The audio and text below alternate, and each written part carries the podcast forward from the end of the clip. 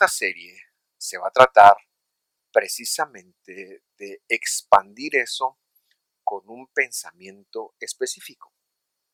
Déjeme explicarme un poquito mejor. Llegamos acá de una serie que se llama Los beneficios de la salvación, porque cuando estudiábamos en Hechos, el libro de Hechos, en medio del primer conato de persecución hacia los apóstoles los primeros creyentes, ellos dan testimonio de que solamente hay salvación por medio del nombre de Jesús. Esto despierta un antimesianismo, especialmente en los saduceos quienes controlaban el poder político. Y queremos hacer un seguimiento de eso, queremos, volviendo a ellos, usted recordará que los capítulos 3 y 4 pues narran estas historias y una de las cosas que narran es que después de el milagro del cojo de que estaba a la entrada del templo, las, la, la cosa se alborotó y bueno, de ahí fue que obtuvimos el tema de la salvación únicamente por medio de Jesucristo. Pero a los, a los saduceos, que eran los dueños del poder religioso y político apoyados por el imperio romano, a ellos cualquier conato de Mesías era algo que atentaba en contra de todos sus intereses. Por eso que cuando se da una sanidad en el nombre de Jesús, alguien que se ha eh, conocido y que, y que, fue muerto, pero, pero que sus seguidores eh, siguen diciendo que está vivo, hablando de resurrección, pero que es un Mesías, ellos lo toman muy en serio. Y por eso es que vemos que hacen un gran alboroto de este milagro en lugar de algo tan hermoso y tan importante como la narración lo cuenta. Y es en ese contexto en donde para terminar esta interacción que ellos tienen con los apóstoles, con Pedro y Juan específicamente, los toman y los amenazan, prohibiéndoles hablar del nombre de Jesús, prohibiéndoles regar el mensaje del Mesías Jesús.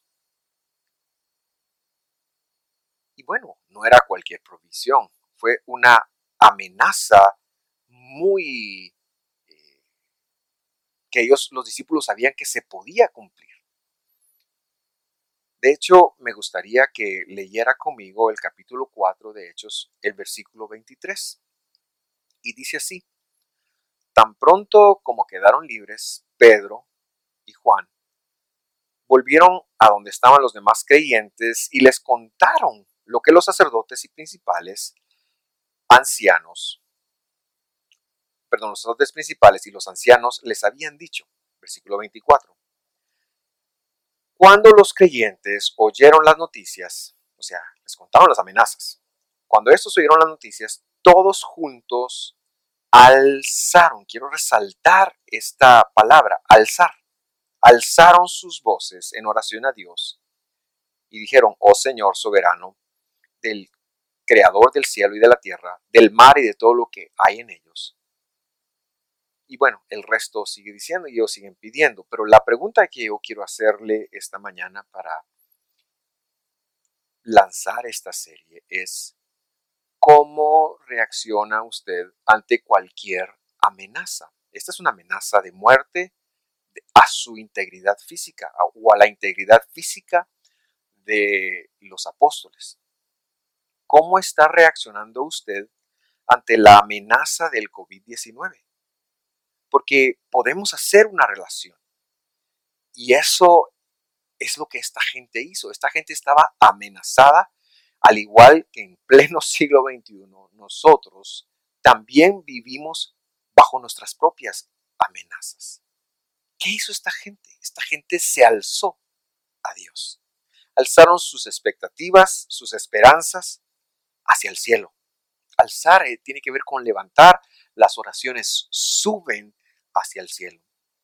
Y esto es lo que queremos reproducir durante las próximas semanas porque no solo estamos ante una amenaza como la es, es la, la enfermedad del COVID, sino estamos ante la amenaza de la muerte, a la amenaza del temor, la amenaza de la pobreza, Y bueno, tantas cosas que enfrentamos. Hay demasiado negativismo por todos lados. Hay demasiada desesperanza por todos lados.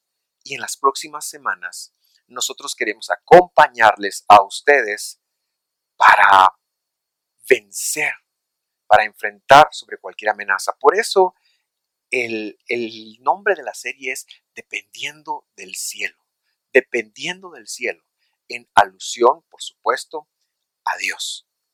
Mire, todo este tiempo me llevó a eh, introducirle la, cómo se va a llamar la serie de hoy. Y ahora, pues quiero desarrollar el primer tema. Y el primer tema es cómo aprender a depender de Dios. ¿Cómo aprender a depender de Dios?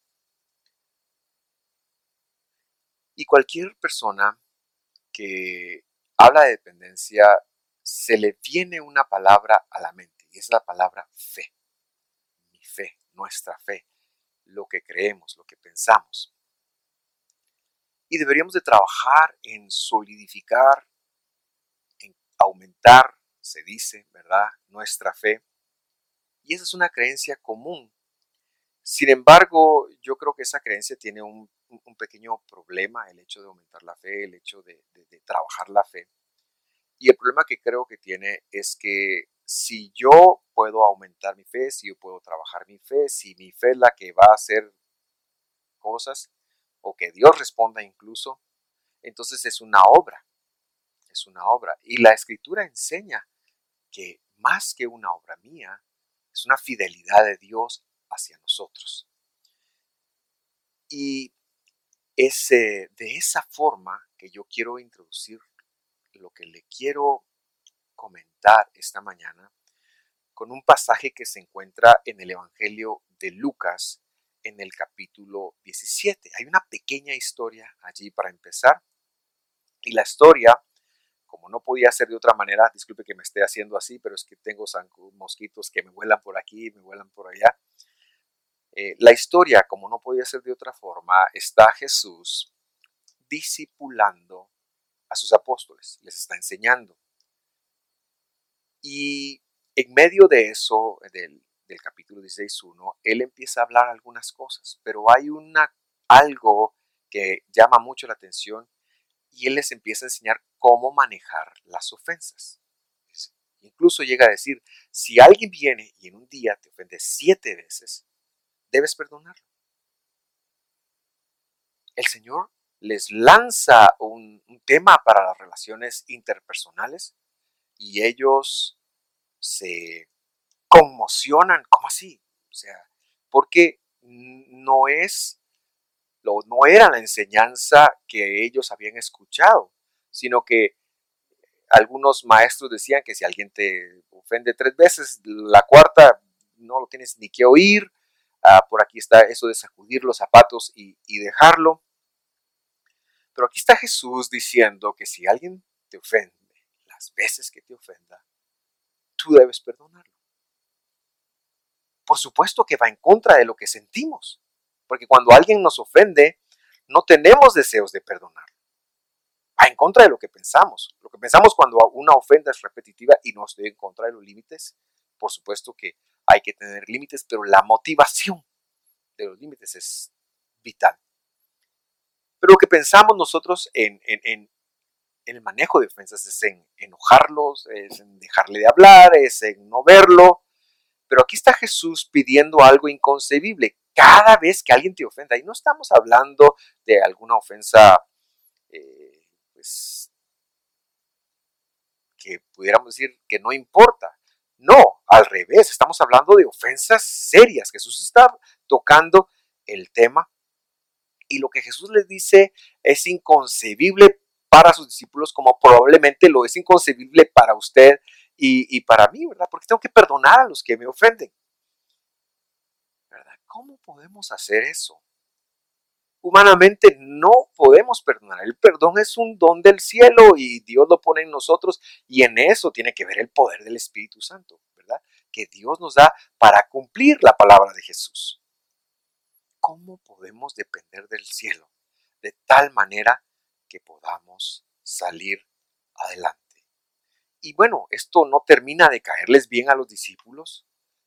Y estoy seguro que se voltean a ver, que tienen caras, que tienen rostros, y, nadie se anima a decir nada, ¿verdad?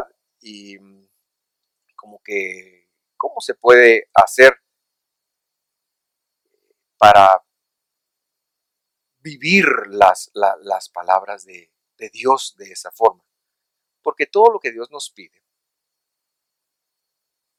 todo lo que Dios nos pide muchas veces va en contra de nuestras emociones. Por ejemplo, Dios nos está pidiendo, y en la palabra que escuchábamos hoy era muy clara, que confiemos en Él aún en contra de las situaciones que vemos, aún en contra de quien se enferme. Pero nos pide que confiemos en Él, nos pide que confiemos en Él por nuestras finanzas, por nuestro eh, sustento, a pesar de que este es probablemente el menos bueno de los momentos. Nos pide que confiemos en Él para sanidad, para salud. Es precisamente la misma situación que estaba ah, sucediendo como con sus discípulos. ¿Cómo enfrentamos nuestros problemas? ¿Cómo enfrentamos la vida? ¿Cómo enfrentamos las amenazas de la vida? Muchas personas se deprimen, se enojan, responden de, manera, pero el, el, tema de hoy es cómo enfrentar todo dependiendo del cielo, lo que nos hace nos, la desesperanza, la tristeza, para mencionar algunos. Los discípulos vienen y finalmente alguien se anima y en el versículo 5 dice, y dijeron los apóstoles al Señor, no dice quién lo dijo, pero probablemente no fueron todos a la vez, sino que a algunos se le ocurrió y cuando el primer valiente salió a la palestra, los demás se subieron a, ese barco y ellos le dicen, Señor, aumentanos la fe. Tiene lógica. Tiene toda la lógica del mundo. ¿Cómo, de qué otra forma podemos enfrentar la vida si no es con una fe mucho más grande que la que en este momento tenemos, ¿verdad? Ellos pensaban que Jesús le estaba pidiendo que ellos tenían que perdonar sin el poder de Dios. Que ellos tenían que vivir la palabra del Señor como era la enseñanza de los fariseos, como era la enseñanza de los esenios, que ellos tenían que vivir las cosas sin el poder del Espíritu Santo. Pero Jesús vino a cambiar eso. Sin embargo, cuando usted analiza la respuesta del Señor, tenemos que detenernos y pensar. Porque como que no aceptó la, pregunta, como que él dijo, miren, esa pregunta está mal planteada. ¿Por qué? Porque si él hubiera aceptado la pregunta, su respuesta hubiera ido en la línea de, miren, tienen que mejorar esto, tienen que eh, creer más, tienen que orar más, les hubiera dado una receta, porque tenemos que conectar que ellos están orándole a Dios algo, así como nosotros hoy en día, es lo mismo, están orando, le están pidiendo a Dios algo. Cuando le pedimos a Dios algo de acuerdo a su voluntad, dice la escritura, Él nos responde y nos responde bien. Y yo nunca había visto esta parte hasta que me encontré la idea bíblica detrás de, fe, ¿verdad? Que más que una eh, capacidad intelectual humana de concentrarme y de decir, bueno, ahora voy a creer, es algo más. Pero e, esa, esa, es, esa fe que le acabo de decir, sí, eh, es, algo que, se predica en muchos púlpitos, es algo que se cree, en que fe es creer y convencerme que voy a creer, no voy a dudar, Pero esa no es la fe bíblica, lamentablemente sí, así se predica en, muchos eh, púlpitos, ¿verdad? Pero me estoy adelantando un poquito y quiero volver a, a la respuesta de Jesús. Versículo 6 dice, entonces el Señor dijo, recuerde, la pregunta cuál era, la petición era, aumentanos la fe. Y Jesús tendría que haber dicho, miren, oren más, ayunen. Pero en lugar de decir eso, el Señor responde, si tuvieran fe como un grano de mostaza, dirían a este sicómoro, como que estaba frente de un árbol, desarraigate y plántate en el mar y el sicómoro les obedecería. Piénselo por un momento, no tiene sentido que Jesús les diga eso. Ellos están pidiendo que aumente la fe y el Señor les dice, si tuvieran fe como un grano de mostaza, está hablando de una cantidad extremadamente pequeña de fe. ¿Pasaría eso? Y luego como que cambia el tema. Y bueno, este verso no nos explica mucho, sin embargo, y es por versos como este que yo no, no quiero ser un engreído ni un orgulloso, pero sí quiero decir que no confío en los traductores, porque los traductores hacen su mejor esfuerzo, sin embargo, ponen su cosmovisión teológica en el asunto y a veces se ha metido. ¿Por qué no poner la literalidad de lo que ahí dice? Eh, yo quiero decirle que en este momento en su pantalla va a aparecer la, literalmente lo que, lo que ahí dice, solo que se me trabó esta cosa, ahí está. Versículo 6, literal. Esta, esta es una traducción palabra por, no es traducción mía, sino es lo que dice palabra por palabra. Dice así, pero el Señor dijo, o sea, ya, ya vemos ahí, pero, o sea, ¿cómo, empieza con un pero el versículo? Y, literalmente, yo lo puse así para que tuviera sentido, pero dice, el Señor, pero dijo, así dice literalmente, como poniendo una objeción a lo que dice, aumentanos la fe. ¿Cómo así? ¿De qué están hablando, mucha? Y luego sus palabras son, si están teniendo confianza, fe, entre paréntesis, como un grano de mostaza. Mire, mire los tiempos. Si están teniendo confianza o si están teniendo fe como un grano de mostaza y están diciendo al sicómoro, que otra posible traducción era higuera también, a este se desarraigada, o sea, eso es lo que se le está diciendo, y se plantada en el mar, entonces les obedeció. Incluso no tiene sentido cuando lo vemos, pero así dice literalmente. Ahora, ¿cómo podemos leer esta porción? Es como que Jesús estuviera diciendo de dónde sacaron la idea, una medida de fe, una medida de confianza. ¿Qué están diciendo? Que necesitan más. Y lo que está diciendo es que no se trata de cuánta fe cuánto creamos nosotros en Dios, sino que Dios cuando te llamó, cuando te selló con el Espíritu Santo, cuando fuiste salvo, no fuiste salvo porque tú reconociste a Jesús y dijiste, wow, qué buena onda. No, fue que Dios te abrió su misericordia, como dice el, el, apóstol en Romanos, o ignoráis que es la bondad de su misericordia la que te conduce al arrepentimiento. O sea, Dios te llamó, te abrió los ojos y en ese momento Él depositó una cantidad de fe que es mayor que un grano de mostaza. Solo que yo no le puedo llamar fe a lo que Dios te depositó porque la fe la tenemos demasiado eh, arraigada con creer. Por eso le voy a llamar fidelidad.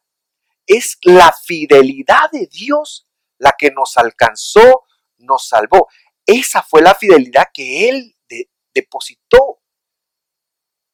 Cuando Jesús sale en los evangelios diciéndole a, por ejemplo, a las mujeres, tu fe te ha salvado, realmente ahí lo que dice es, la fidelidad para contigo te salva. Y lo que estoy diciendo es que si tú ya reconociste a Jesús en tu corazón porque Dios lo permitió, porque Él te llamó y tú pudiste conectarlo, esa medida de fe es la que tú necesitas o esa medida de, de fidelidad de Dios te va a sacar adelante para cualquier situación.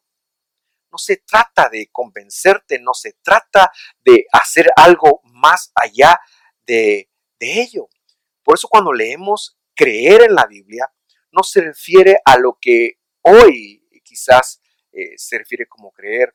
Y, el verbo eh, incluso lo permitieron en 1800 y pico cuando un rabino traduce este verbo como creer. No, ese verbo no es creer, pero así lo han, lo han traducido tan cercano como 150 años, que es este concepto nuevo, asociándolo con el concepto eh, filosófico de, de si tú tienes fe, si tienes confianza. No, no, no te preocupes, hermano. Lo que tienes que aprender a hacer es a confiar en Dios.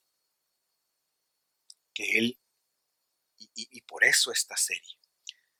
Cuando Abraham está teniendo un tema con Dios en el capítulo 15, dice, y creyó Abraham y le fue contado por justicia. Así, así lo han traducido. Pero realmente lo que enseña esa palabra, que en la raíz de esa palabra es la palabra amán, creer. Creer no, no es el acto mental de convencerme a mí mismo de algo, no. Es el resultado de ser enseñado. La palabra bíblica para creer, el, el origen o lo original es enseñanza, es aprender, es aprender, es enseñar. Y entonces lo que pasó con Abraham fue que Dios lo empezó a guiar por ciertas competencias y Abraham dijo, voy a ser fiel a lo que Dios me está enseñando. Le pongo dos ejemplos. Si a usted lo capacitaron para dibujar, por ponerle un ejemplo, entonces usted cuando tenga que demostrar su fe en ello, tendría que hacer un buen dibujo. La fe es el proceso educativo de la relación con Dios que empieza cuando conocemos a Jesús y a partir de que conocemos a Jesús, Dios nos empieza a enseñar sus promesas, su palabra.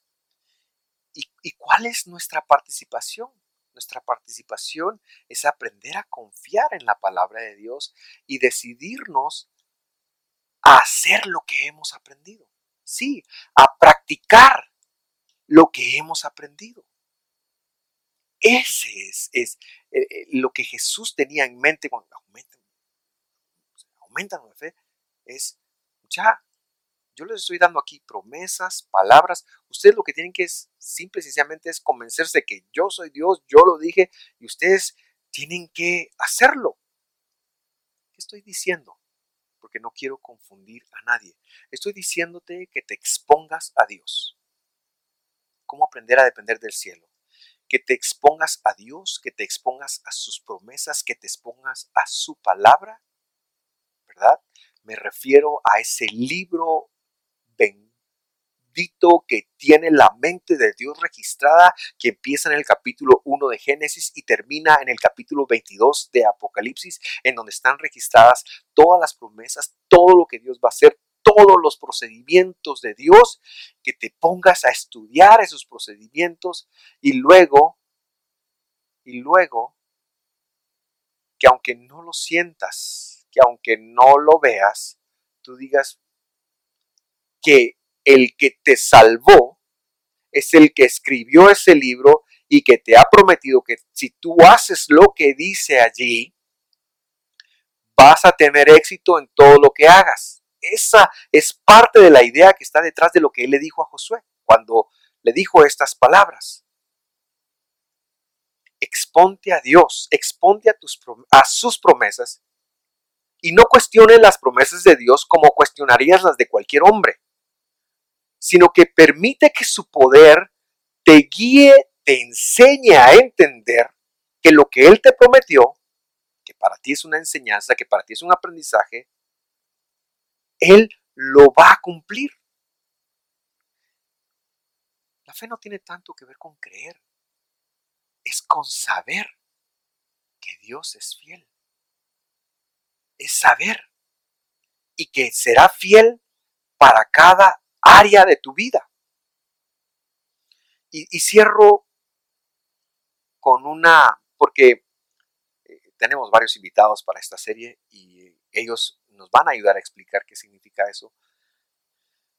Pero cierro con una historia. Moisés tiene como 80 años ahora y ahora es pastor de ovejas, de las ovejas de su suegro. Y un día ve una zarza que arde, pero que no se quema, que no se desintegra.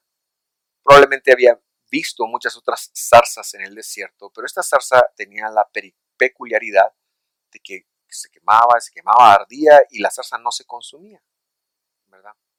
Entonces él se acerca para ver qué pasa y Dios le dice, desde la zarza, aquí hay algo espectacular, esta es una teofanía, esta es una manifestación de Dios, yo estoy haciendo algo acá.